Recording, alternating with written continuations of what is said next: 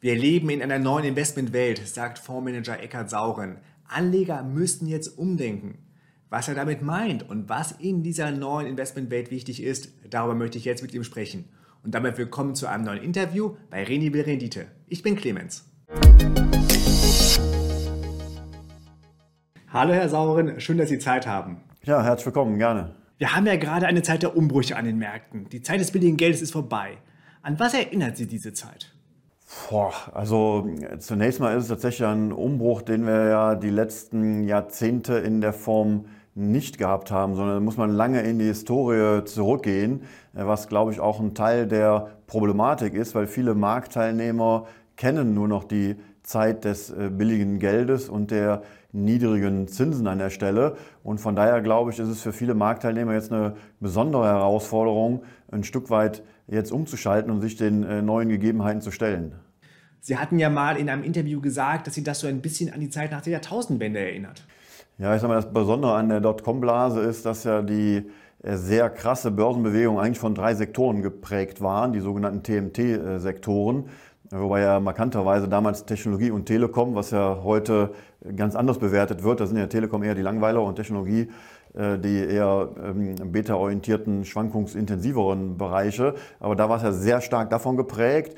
Äh, es ist insofern ein Stück weit äh, im weitesten Sinne vergleichbar, weil eher wertorientierte Anlagen damals dann überhaupt nicht gefragt waren.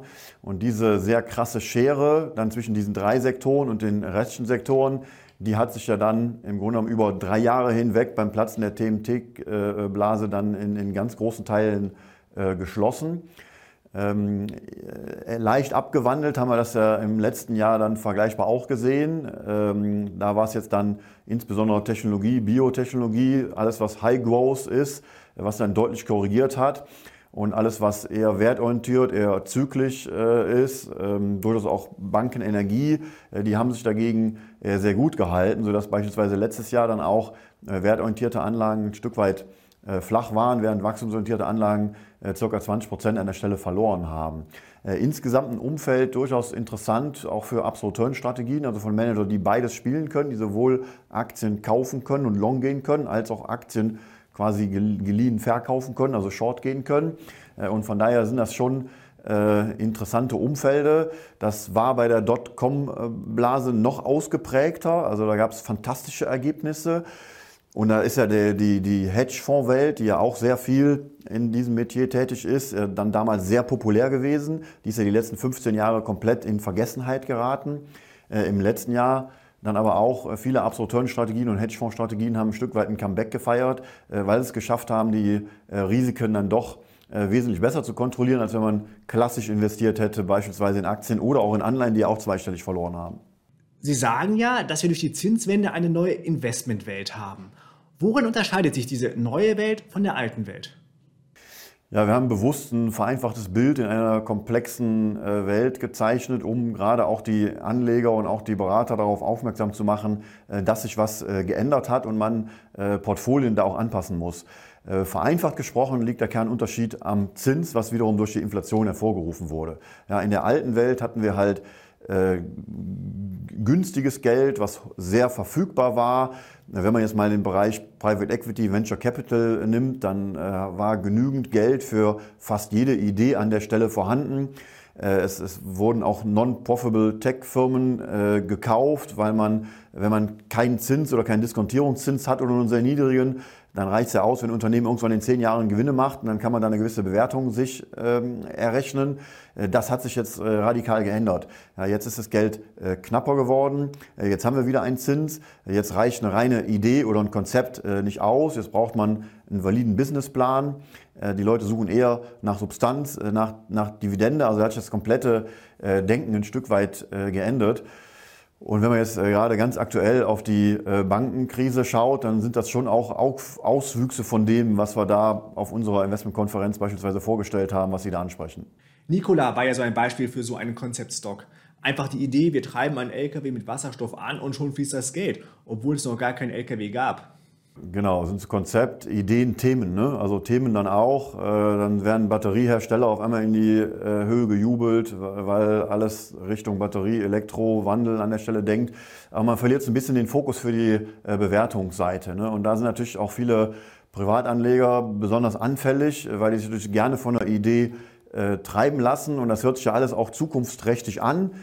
Ähm, aber sich zu überlegen, was ist die richtige Bewertung dafür, auch auf, Sicht, auf längere Sicht, äh, das ist dann halt äh, die entscheidende Kunst. Und da haben viele doch so ein bisschen das aus den Augen verloren und deshalb gab es ja diese Bewertungsausweitungen an der Stelle und wurden Aktien, die halt dann in spannenden Sektoren oder Segmenten oder Themen waren, äh, besonders stark gesucht.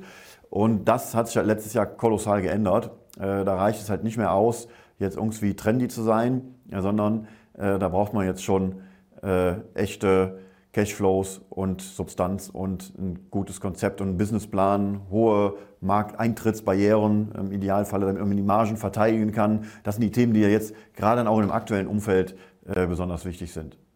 Ich fasse euch nochmal die Unterschiede zwischen der alten und der neuen Investmentwelt in einem Schaubild zusammen. Das können wir dann hier einblenden. Warum glauben Sie, dass es ein wirklicher Regimewechsel ist und nicht nur eine Phase? Ja, weil man schon davon ausgehen kann, dass die Inflation erstmal gekommen ist, um zu bleiben. Ja, man hat ja so lange die Märkte mit so billigem Geld ähm, versorgt, dass die Auswüchse dann doch äh, stärkerer Natur sind. Äh, wenn wir uns jetzt gerade die Tarifabschlüsse mal anschauen, dann haben wir auch schon eine Idee, äh, dass die Inflation jetzt äh, nicht mal gekommen ist, um ein Jahr extrem hoch zu sein. Und ab nächstes Jahr haben wir wieder normale Inflationsraten von zwei Prozent streben die ja immer noch an, ne? teilweise drei, aber da sind wir noch ein Stück weit von entfernt. Und ich meine, natürlich haben wir jetzt äh, real betrachtet schon äh, ganz krasse Herausforderungen für die Anleger und viel zu viele Anleger denken immer noch in nominal, aber real betrachtet war das ja letztes Jahr noch ein viel größeres Desaster und ist dieses Jahr natürlich auch eine Wahnsinnsherausforderung, die Inflationsraten noch nur einigermaßen an der Stelle ähm, hereinzuverdienen. Und da die Kerninflation ähm, nach wie vor relativ stabil hoch ist, äh, kann man sich schon damit auseinandersetzen, äh, dass da auch äh, ein gewisser Zinssatz an der Stelle im Markt verbleibt. Und dann hat man halt immer auch die Alternativüberlegung wieder stärker ausgeprägt. Ja, die Alternativüberlegung, kaufe ich eine Aktie oder kaufe ich eine Anleihe oder, oder kaufe ich eine Aktie oder eine High-Yield-Anleihe, das war ja in den letzten Jahren kaum ausgeprägt und die Leute haben viel dann nur Aktien und Cash gehalten. Ja, also das ähm, gibt jetzt ganz andere Möglichkeiten. Wir merken das in unseren eigenen modernen Multi-Asset-Fonds, wo wir ja alle Anlageklassen äh, zur Verfügung haben. Wir merken das auch in Managergesprächen, wo dann Manager sagen auf einmal, ja, da habe ich mir jetzt lieber den High-Yield-Bond gekauft als die Aktie, äh, weil da kriege ich einen Yield rein von 9%, relativ sicher, weil das Unternehmen nicht pleite gehen soll. Äh, warum soll ich mir da jetzt das Aktienmarktrisiko äh, dafür reinholen? Das heißt, diese ganzen Themen, äh, die spielen jetzt wieder eine Rolle. Äh, das ist für uns äh, hervorragend, weil das ein Fundus ist, auf dem wir sehr schöne Portfolien nach Ertragsrisikoverhältnis aufbauen können. Und es ist ganz, ganz wichtig, dass der Anleger sich halt auch mit den neuen Möglichkeiten auseinandersetzt. Natürlich auch mit den neuen Risiken, wenn er zu sehr in den Growth Stocks beispielsweise festhängt. Aber wir haben viele neue Möglichkeiten, die man interessant nutzen kann. Sagen Sie vielleicht noch mal etwas konkreter, wie sich der Anleger auf diese neue Investmentwelt einstellen soll. Also zunächst mal ist ganz wesentlich äh, Diversifikation. Ja, auch das war äh, zehn Jahre lang äh, gar nicht so entscheidend. Ganz im Gegenteil, wenn Sie die fünf Aktien gekauft haben, die das Internet dominiert haben, äh, dann waren Sie im High, High Growth US unterwegs und dann haben Sie im Grunde genommen nahezu alle Portfolien an der Stelle geschlagen. Und das hat dazu geführt, dass viele Anleger halt zu einseitig ausgerichtet sind, zu wenige Aktien im Portfolio haben, zu wenige Sektoren im Portfolio haben ähm, und das ist das größte Risiko. Das heißt, die Divulgation ist wieder absolut der Schlüssel zum langfristigen Anlageerfolg. Und das betrifft eine Divulgation A mal über verschiedene Anlageklassen, Aktien, Anleihen, Absolut-Turn-Strategien, dann aber auch unserer Meinung nach über eine Vielzahl von Fondsmanagern. Äh, weil wir glauben auch, dass viele Anleger dann doch selber wieder zum Hobbybörsianer geworden sind und geglaubt haben, dass sie sehr gut Aktien selektieren können. Und das funktioniert ja so lange äh, relativ gut, wie die Aktien steigen. Und die Flut hat auch mal alle Boote gehoben. Ähm, und viele Anleger haben, glaube ich, letztes Jahr erkannt, äh, dass sie doch äh, eher einen anderen Job ähm, an ihrer Kernkompetenz haben. Und äh, die, die Börse vielleicht ein nettes Hobby ist, man das aber doch eher mit Spielgeld machen sollte und seine größeren Vermögen dann professionellen Fondsmanagern anvertrauen sollte.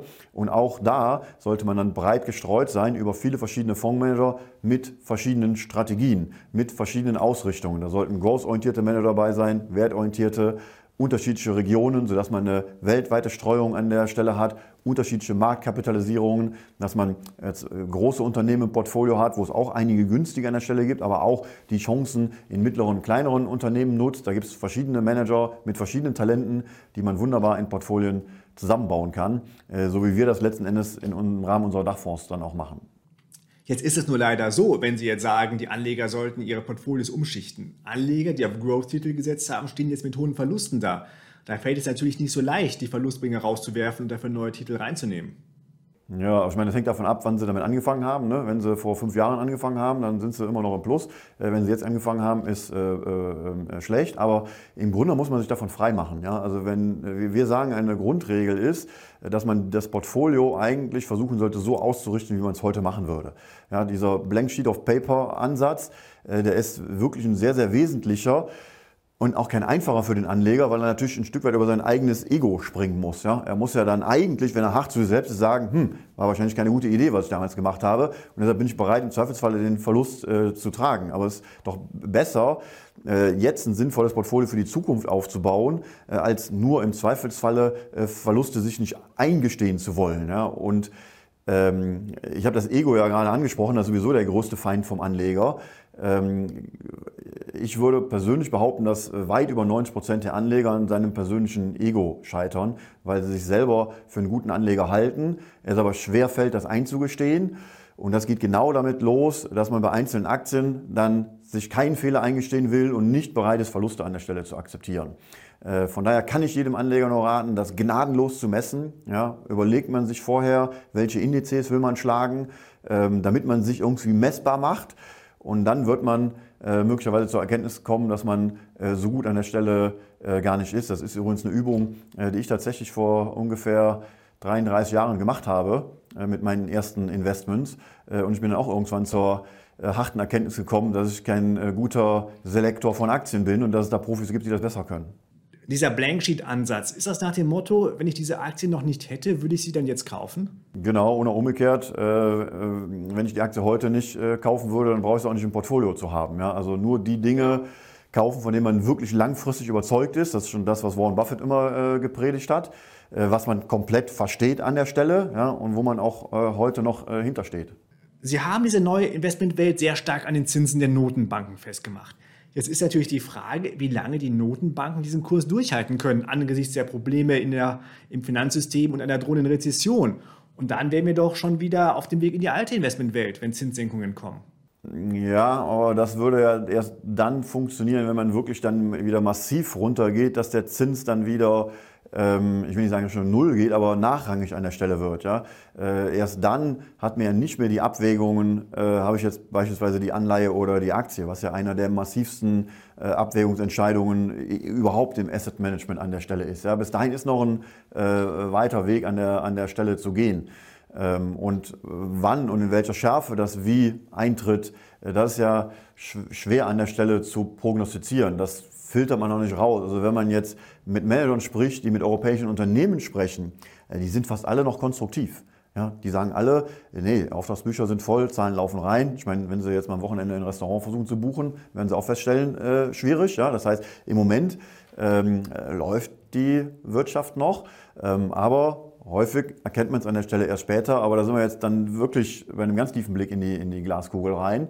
Ähm, die, die Kernaussage bleibt aber, äh, dass die Wahrscheinlichkeit, dass wir dann wirklich wieder zurückfallen in die alte Welt, weil die Notenbanken so massiv die Märkte mit Geld äh, füllen müssen, unwahrscheinlich ist, weil halt einfach die Kerninflation da bleibt. Ja? Das können die dann nicht in dem Maße. Vorher war ja für die Notenbanken das beste Szenario, weil die Inflation ja nie angesprungen ist. Ja? Und dann gab es ja auch schon äh, Studien und Ideen, äh, dass wir in einer neuen Welt sind, wo wir äh, Geld drucken können, wie wir wollen und es gibt keine Inflation. Ja? Da hat man sich an der Stelle äh, getäuscht. Es kam so wie Peter E. Huber äh, dann zu früh, aber richtig äh, vor vier Jahren auf dem Fondkongress vorhergesagt hat, es gibt eine Ketchup-Inflation. Ja, man schüttelt die ganze Zeit, es passiert nicht so einmal, wumm, haben wir den Salat oder den Ketchup äh, auf der Pommes. Ähm, und das ist jetzt in einem Ausmaß äh, eingetreten, wie es dann doch alle überrascht hat und wie man es dann gar nicht so schnell wieder reinbekommt. Ja, das ist jetzt für die Notenbank so ein bisschen das Problem, wie wenn sie auf die Zahnpasta zu feste draufdrücken und sie wollen einen Teil wieder in die Zahnpasta zurückkriegen in die Tube. Das äh, funktioniert nicht. Ah, dann habe ich das jetzt besser verstanden. Sie machen die neue Investmentwelt also nicht daran fest, ob die Zinsen jetzt bei 3 oder 4 Prozent stehen, sondern daran, dass man überhaupt einen Zins hat, im Gegensatz zum Nullzins wie in der alten Welt. Vereinfacht gesprochen ja. Und es ist ja äh, in erster Linie äh, auch bewusst eine Vereinfachung, um den Markt aufzumuntern, dass man was verändern muss. Weil die Problematik ist, dass der Anleger ja klassischerweise nichts tut und noch weniger tut, was schwierig ist als nichts, aber noch weniger tut, wenn er irgendwie in Verlusten ist und es nicht gut läuft. Der hat ja gar keine Lust, sich mit dem Thema auseinanderzusetzen. Äh, der Bankberater oder der Berater hat ja auch nicht so wahnsinnig viel Lust, sich mit dem Thema auseinanderzusetzen, weil wenn er einen Kunden anruft, äh, ist das häufig jetzt dann kein angenehmes Gespräch. Ja? Die guten Berater machen das, da gibt es zum Glück eine Menge von an der Stelle. Äh, aber es ist nicht so, dass der natürliche Impuls eines Anlegers ist, wenn er gerade zweistellig Geld verloren hat, sich mit dem Thema auseinanderzusetzen, sondern er hofft dann, dass es irgendwie vorbeigeht an der Stelle. Und wir sagen, nichts tun ist ein schlechter Ratgeber, weil sich schon ein paar Faktoren an der Stelle verändert haben und deshalb musst du mal tun. Also deshalb bewusst diese Vereinfachung, um dem Anleger klar zu machen, wir sind in einer neuen Investmentwelt. Du, das heißt, du musst was tun. Dann sagen Sie doch mal die Frage, die sich jetzt jeder Anleger mit Blick auf sein Portfolio stellen sollte und welche Schritte er durchführen sollte, um sein Depot für diese neue Investmentwelt fit zu machen. Ja, jetzt mal ganz unabhängig, ob neue oder alte Welt, ist der erste Schritt immer, welche Aktienquote habe ich. Ja? Die muss man äh, bereit sein, dann auch langfristig durchzuziehen. Das heißt, man muss da einkalkulieren, dass man mal schnell ein Drittel verlieren kann. Das heißt, wenn man sich für eine Aktienquote von 50 Prozent entscheidet, dann muss man auch mal bereit sein, mal zwischendurch 15 Prozent allein im Aktienmarkt zu verlieren und im Gesamtportfolio 20 Prozent. So, wenn man diese Quote einmal festgelegt hat, dann kann man jetzt mal rein auf der obersten Ebene tatsächlich dann auch rebalancen.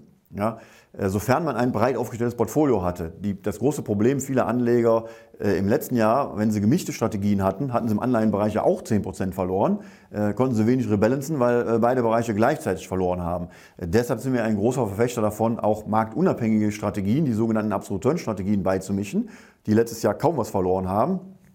Da hatten sie genau Möglichkeiten dann zu rebalancen. Äh, dann kommt der nächste Schritt, dass man halt innerhalb der offensiven, nehmen wir mal Aktienbereich und defensiven, halt Rentenabsorteurenbereich, halt schauen muss, dass man breit gestreut ist. Das geht im Aktienbereich, wie eben schon beschrieben, dann auch mit regionaler Allokation äh, los, aber auch damit, dass man über verschiedene Investmentstile gestreut ist. Und da war das große Problem, dass sie zehn Jahre lang halt eine Unterstützung hatten für alle wachstumsorientierten Werte und auch für die qualitätsorientierten Werte. Deshalb haben halt fast alle Portfolien ein Übergewicht in Growth und im Zweifelsfalle noch in Quality. Ähm, und Sie finden zyklische Werte äh, so gut wie kaum noch in den Portfolien. Das sind aber genau auch Werte, die günstig bewertet sind und die sich in einem solchen Umfeld ähm, auch durchaus gut halten können oder, oder sogar steigen können. Und deshalb braucht man auch innerhalb des offensiven, sprich Aktiensegmentes, dann eine sehr, sehr breite Streuung. Und nach unserer Empfehlung halt einen guten Manager, der für einen die Titel auswählt, weil das ist schon kein einfacher Sport an der Stelle, jetzt zu überlegen, welche zyklischen Werte kauft man äh, wie gestreut und wann ins Portfolio hinein. Und dann zu guter Letzt, wie gesagt, beim defensiven Bereich halt auch schauen, dass man eine vernünftige breite Streuung über verschiedene Strategien hat. Das heißt für den Growth-Bereich die Aktien kritisch prüfen, also verkaufen oder nicht? Ja, genau. Also wenn man einen Aktienbereich nimmt, da kann man ja einen Selbsttest machen und das Portfolio letztes Jahr messen. Ne? Und MSCI Welt war ja bei minus 12,6, äh, Value war bei minus 0,6, glaube ich, und Growth war bei 19,6 oder sagen wir knapp 20. So, und wenn jetzt das eigene Portfolio äh, bei minus 18 oder bei minus 22 äh, liegt, äh, dann weiß man, dass man äh, viel zu growth-lastig unterwegs war. Das ist eine sehr einfache Feststellung, die man dann macht. Das tut natürlich äh, weh, aber man hat dann die Fakten auf eine relativ einfache Methodik, äh, muss man natürlich Sondersituationen im Zweifelsfall berücksichtigen, auf eine relativ einfache Methodik schon mal äh, herausgefiltert. Ja. Ähm, und natürlich kann man sich dann auch im Zweifelsfall ein bisschen tiefer gehen und schauen, wie ist denn ein Weltaktienindex von den Sektoren äh, aufgeteilt wie bin ich da an der Stelle äh, aufgeteilt. So könnte man sich der ganzen Sache annähern. Aber äh, wichtig ist halt dann, sein eigenes Portfolio wirklich zu überprüfen. Und die Problematik, weshalb viele Portfolien so einseitig ausgerichtet sind, liegt halt darin, dass zehn Jahre lang die gleichen Werte und die gleichen Themen an der Stelle gestiegen sind. Und dann ist die Problematik, dass typischerweise der Anleger dann eine gewisse Zeit braucht, um dann im Kopf umzuparken, hätte jetzt Opel gesagt. Ja. Ähm, und das ist aber genau das, was der Anleger jetzt ein Stück weit tun muss. Herr Sauren, vielen Dank. Sehr gerne. Ich hoffe, dir hat das Gespräch gefallen. Schreib mir deine Meinungen gerne in die Kommentare und abonniere gerne meinen Kanal, wenn du kein Video mehr verpassen willst.